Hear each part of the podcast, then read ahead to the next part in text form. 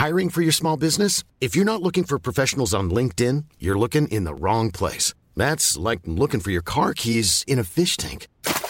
LinkedIn helps you hire professionals you can't find anywhere else, even those who aren't actively searching for a new job but might be open to the perfect role. In a given month, over 70% of LinkedIn users don't even visit other leading job sites. So start looking in the right place. With LinkedIn, you can hire professionals like a professional. Post your free job on linkedin.com slash people today.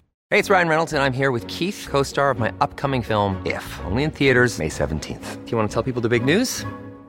All right, I'll do it. Sign up now and you'll get unlimited for $15 a month in six months of Paramount Plus Essential Plan on us. Mintmobile.com slash switch. Upfront payment of $45 equivalent to $15 per month. Unlimited over 40 gigabytes per month. Face lower speeds. Videos at 480p. Active Mint customers by 531.24 get six months of Paramount Plus Essential Plan. Auto renews after six months. Offer ends May 31st, 2024. Separate Paramount Plus registration required. Terms and conditions apply if rated PG.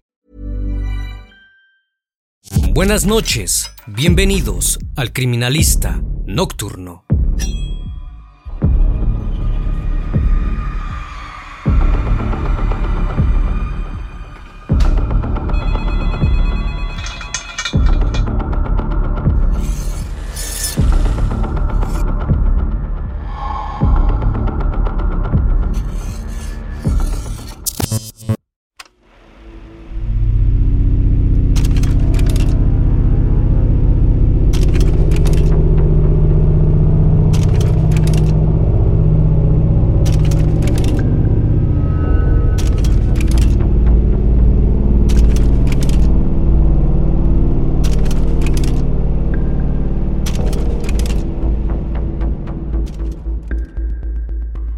Alemania 1976.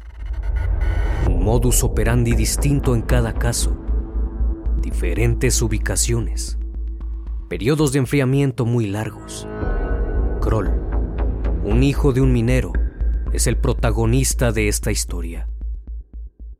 Un tipo común y corriente, de pequeña estatura y analfabeto, con un coeficiente intelectual por debajo de la media, sería el protagonista de una historia impactante dada a conocer en el año de 1976, luego de su detención. Un descuido que ocasionó que las cañerías se taparan llevaron al desarrollo de este caso, pues durante años Alemania buscaba al cazador de error, quien fue nombrado así por los pobladores, luego de tan sorprendentes hallazgos. A lo largo de 20 años, un hombre se las ingenió para no dejar rastro, ya que su modus operandi era ejecutado de diferente manera y no lograban encontrar un patrón en común. Por consiguiente, crear un perfil certero era muy difícil y la policía no sabía si se trataba de un mismo perpetrador. Un sujeto de nombre, Joachim George Kroll, que sin lugar a dudas fue uno de los hombres con más maldad que jamás hayan existido en Alemania. Joachim Kroll nació en Hindenburg, Alemania, el 7 de abril de 1933, proveniente de una familia de mineros con pocos recursos económicos. Fue el menor de ocho hermanos. Su apariencia física era débil y desnutrida. Desde pequeño sufrió eneuresis, orinando la cama constantemente. Su coeficiente intelectual era muy bajo. Una prueba demostró que tenía un IQ de 79, cuando la media suele ser de 90 y 109. Todo esto ocasionaba que sus compañeros de clase a menudo se burlaran de él y finalmente terminó abandonando la escuela luego de tres años. Nunca aprendió a leer ni a escribir y era considerado un analfabeto. Durante la Segunda Guerra Mundial, su padre fue apresado en Rusia y nunca más regresó a casa, por lo que quedó al cuidado de su madre y sus hermanos mayores. Una vez terminada la guerra, en 1947, la familia se trasladó a Alemania Occidental, en Renania del Norte, donde vivía en una casa con dos dormitorios una vez que se establecieron en su nueva residencia, Joacín empezó a trabajar en una granja, donde le enseñaron a sacrificar animales. Con el pasar de los años, y siendo un adolescente comenzó a sentir deseos de estar con una mujer. Sin embargo, le resultó un tanto difícil encontrar alguna que quisiera estar con él, debido a su condición de granjero y a su falta de estudios, lo que resultaba poco atractivo hacia las mujeres así que empezó a sentirse frustrado y resentido de alguna manera. A principios de 1955, el 21 de enero su madre falleció cuando éste tenía 22 años. La pérdida le ocasionó un evento traumático que desataría en su primer crimen, solo tres semanas después de la pérdida de su progenitora. El día 8 de febrero, una chica de 19 años llamada Irmark Strain se encontraba paseando por una carretera rural. Llevaba un abrigo verde y una mochila. Caminaba muy deprisa por el lugar. Él al verla se le acercó y la invitó a dar un paseo por el bosque. Ella se negó de inmediato, así que la tomó por el brazo y la intentó besar. Ella luchó para librarse de él, pero le tapó la boca y la arrastró hasta un granero que se encontraba por el camino. Una vez ahí la apuñaló en el cuello con una navaja plegable y comenzó a abusar de ella. Como se percató de que aún estaba con vida, continuó apuñalándola para cerciorarse de no dejar cabos sueltos, la tomó por el cuello hasta que dejó de respirar. En 1956 volvió a atacar en un poblado cercano en Critchell, esta vez a una menor de 12 años, llamada Erika Sutler, a quien abordó de la misma forma que la anterior y posteriormente acabó con su vida. Dos años después, Joachim se trasladó a Disburgo para trabajar como limpiador de baños públicos en el distrito de Lar. Desde aquí viajaba a pueblos cercanos en busca de víctimas, principalmente a zonas boscosas y más aisladas. Pero no fue hasta el 16 de junio de 1959 que se le presenta una nueva oportunidad de atacar. La víctima llamada Clara Frieda, de 24 años de edad, quien fue encontrada cerca del río Rin. Kroll diría más tarde que la joven intentó huir mientras la dejaba sin prendas, lo que ocasionó que se tropezara y cayera al estar en el suelo. La golpeó fuertemente en la cabeza, después la tomó por el cuello hasta que dejó de moverse, abusó de ella e hizo lo inimaginable, pues la destripó y se llevó partes del cuerpo para posteriormente cocinarlas y comérselas. Al día siguiente, fue encontrada por un grupo de jóvenes que quedaron horrorizados al verla. El 26 de julio de ese año, una nueva víctima se sumó a la lista. Manuela Not, de 16 años, fue estrangulada y abusada como las anteriores.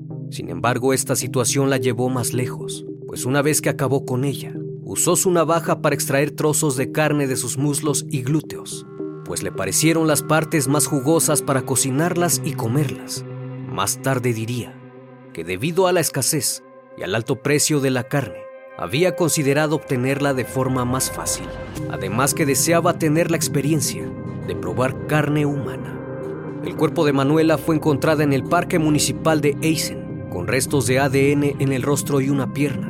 Aún así, culparon a otro sujeto llamado Enrich Ott como el responsable del hecho. Debido a la injusticia del caso, el hombre se quitó la vida en prisión. Una vez pasados estos acontecimientos, las autoridades no sabían si se trataba de un mismo perpetrador, debido a que cada caso se había desarrollado en puntos distintos existían diferencias en el modo de operar. No había como tal un patrón fijo que indicara que era el mismo sujeto. Tres años más tarde, el 23 de abril de 1962, se trasladó a Dislaken, donde logró abordar a una joven de 13 años llamada Petra Jace, cuyo cuerpo fue encontrado con grandes cortes en los glúteos en el antebrazo y en la mano izquierda. Luego de las investigaciones, un sujeto de nombre Vincent Quen fue arrestado y condenado a pasar seis años en prisión por un crimen que no cometió. Meses después, el 4 de junio, Kroll abordó un tren hasta Walsum, en donde logró percatarse de la presencia de una joven que se dirigía a la escuela, Mónica Tafel. Ella presentaba cortes en las mismas partes que la anterior, solo que esta vez se encontraron indicios de que había comido algunos trozos ahí. Debido a que los hechos ocurrieron en diferentes ciudades, no pudieron relacionar los casos. Lejos de eso, un hombre local fue arrestado por ser el principal sospechoso. Más tarde fue liberado, pero ante la presión de los pobladores, terminó quitándose la vida. El 3 de septiembre, Bárbara Bruder, de 12 años, se dirigía a jugar a un parque cerca de su casa en Burscheid. Kroll la eligió como su nueva víctima y la arrastró hasta un campo solitario, acabando con ella. Jamás fue encontrada. 14 años después confesó el asesinato y aunque acudieron al lugar donde la había dejado, no lograron encontrar ninguna evidencia. Nuevamente Joacim desapareció pasando por periodos de enfriamiento muy largos. El 22 de agosto de 1965 cambió su modus operandi. pues en esta ocasión se acercó a una pareja que se encontraba en un vehículo cerca de un lago a las afueras de Edimburgo. Herman Smith, de 25 años, y su novia Marion Bain se encontraban en el asiento delantero del vehículo mientras Joacim los espiaba a lo lejos. En determinado momento salió y empezó a mover los brazos haciéndole señas. Los jóvenes pensaron que tenía algún problema y Herman salió del auto. Cuando el sujeto se acercó lo atacó con gran furia, que de inmediato cayó al piso. Marion reaccionó rápidamente y se pasó al asiento del conductor, encendió el auto y cuando se disponía a avanzar, Kroll pinchó un neumático para detenerla. Sin embargo, logró escapar y no dejó de sonar el claxon hasta que llegó con la policía, quienes luego de la descripción de la chica buscaron al sujeto por todos los alrededores, pero el agresor se las había arreglado para salir del bosque. Luego de este incidente, pensó que lo atraparían, así que se mantuvo inactivo cerca de un año, pues tuvo miedo de que lo descubrieran. En el año de 1966, atacó en dos ocasiones. La primera vez fue el 15 de septiembre en el parque Frosterburg, donde fue encontrada Ursula Rolling, de 20 años de edad, quien había sido asfixiada y presentaba signos de abuso.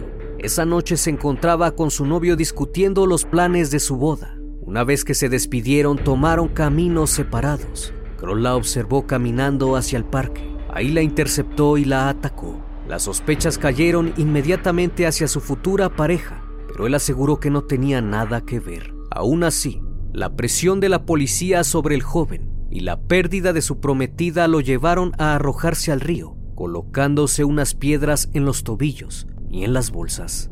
Antes de Navidad, el 22 de diciembre, Joacín empezó a fantasear con la idea de cómo se sentiría ahogar a una persona. Para eso buscó a una víctima más vulnerable, pudiese cumplir su capricho, así que encontró a una menor llamada Ilona Harkey en la ciudad de Heisen. Este hombre la llevó en el tren hasta Wuppertland, donde encontró una zona aislada. Ahí la hizo caminar sobre el frío invierno hasta llegar a una zanja en donde abusó de ella para finalmente meter su cabeza en el agua hasta que dejó de moverse. Después de eso cortó parte de uno de sus hombros y se lo llevó para después cocinarlo y comérselo, pues pensó que tendría un sabor dulce y de alguna manera quería probar cada parte del cuerpo de sus víctimas.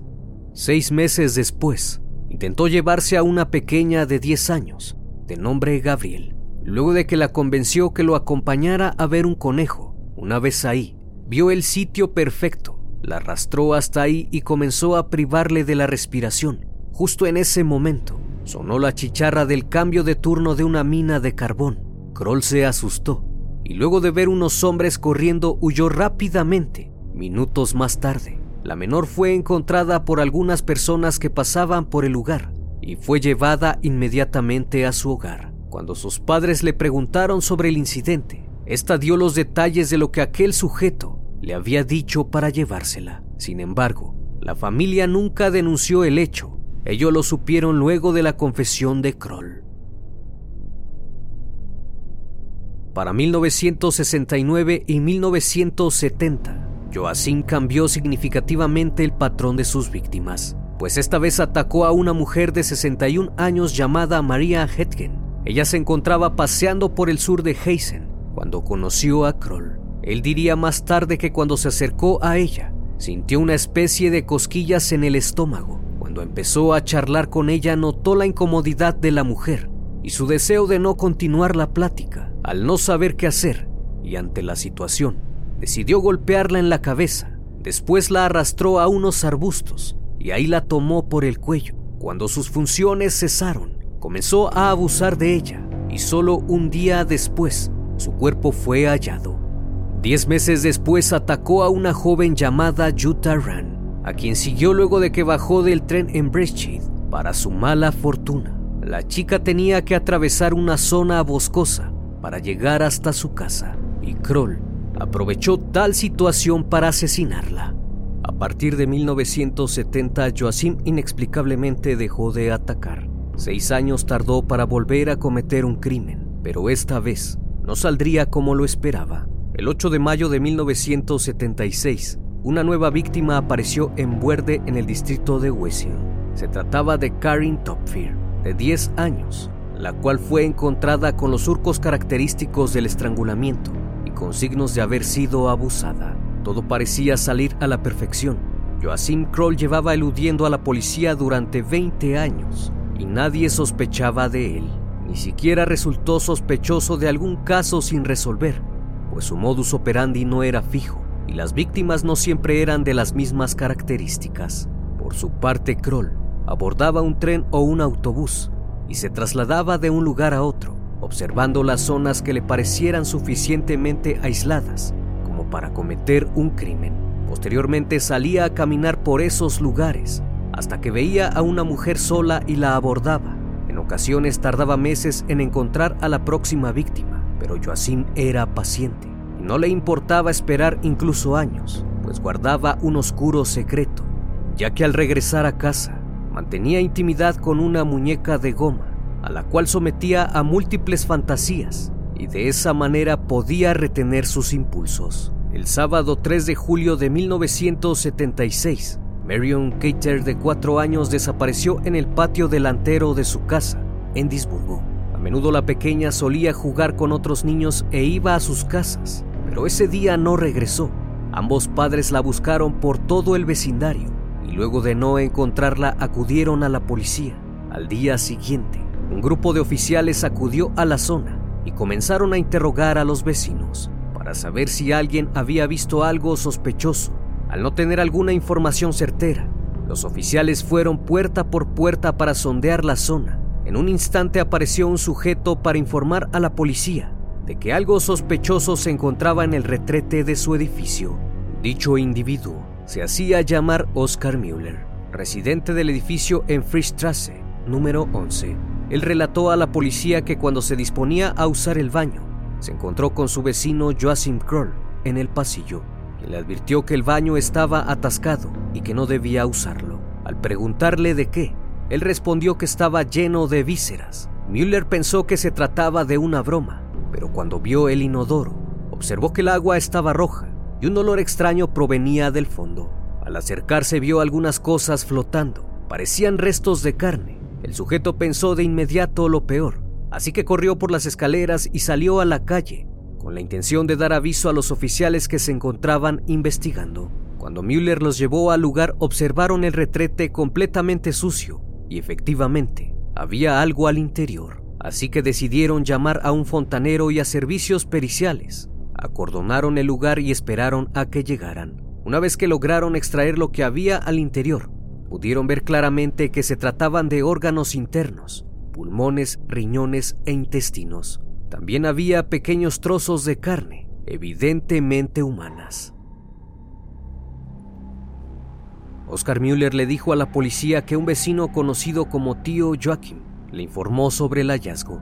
Así que tras el descubrimiento, los policías acudieron al apartamento de Kroll y ahí le cuestionaron sobre el contenido del inodoro. Él comentó que había preparado conejo y que había arrojado las vísceras al retrete, pues tenía la intención de deshacerse de ellas jalando de la cadena, pero al final se atascó. Cuando los investigadores le solicitaron el acceso a su casa, se podía percibir el olor del guiso el cual se estaba cocinando a fuego lento. Pero les permitió registrar su apartamento el cual constaba de tres habitaciones. Lo peor estaba por venir. Cuando se dirigieron a la cocina, le pidieron que abriera la olla. En ese instante quedaron horrorizados ya que al interior se lograba ver una mano pequeña y algunos trozos de carne, junto con algunas verduras. Al inspeccionar más a detalle, pudieron encontrar en el refrigerador más partes de un cuerpo. Algunos trozos estaban bien empaquetados, y cuando la policía lo cuestionó sobre eso, les dijo que estaba almacenada para su posterior consumo. En ese preciso momento fue detenido y no opuso resistencia. Les dijo a los oficiales que dicha carne pertenecía a Marion Cater. Una vez detenido, la noticia empezó a circular por todos los medios locales, quienes lo bautizaron como el caníbal de error, un hombre de 43 años, quien era considerado buen vecino y que solía jugar con los pequeños, quienes lo llamaban el tío Joacim. En un principio admitió su crimen, pero luego de unos días decidió revelar que no era su primera víctima y que él era el temido cazador de error. Admitió que la razón de que empezara a comer carne humana únicamente fue por capricho, y con el tiempo descubrió que le gustaba, además que de esta manera podía ahorrarse dinero, ya que la carne era muy cara. Kroll colaboró arduamente con la policía en la reconstrucción de los hechos. Los llevó hasta los lugares de los asesinatos, en donde mostró a los investigadores cómo atraía y atacaba a sus víctimas. No se mostraba arrepentido, por el contrario, parecía que una parte de él lo disfrutaba. La precisión de sus confesiones era aterradora, ya que recordaba cada detalle con sumo placer. El juicio en su contra comenzó el 4 de octubre de 1979 en Saldisburgo. Mientras se encontraba detenido, sus abogados propusieron que se sometiera a un procedimiento quirúrgico para curar sus impulsos. Y de esta manera Kroll pensó que saldría de la cárcel. Si bien no era muy inteligente, nunca se le consideró mentalmente insano, ya que los psiquiatras determinaron que estaba apto para ser juzgado. A pesar de haber confesado 13 crímenes y un intento de asesinato, solo fue condenado por 8 ya que muchas pruebas no servían de mucho debido al tiempo transcurrido. Finalmente, en abril de 1982, recibió nueve sentencias y fue condenado a cadena perpetua que cumpliría en la prisión de Rimbach. El primero de julio de 1991, Joachim Kroll falleció a sus 58 años de un ataque al corazón. Como siempre, estimado público, fue un placer estar con ustedes esta noche si es la primera vez que visitas el canal, sé bienvenido. Y si es de tu agrado, te invito a suscribirte. Espero que sigan pasando un excelente día y estén de lo mejor. Esto es El Criminalista Nocturno. Hasta la próxima emisión.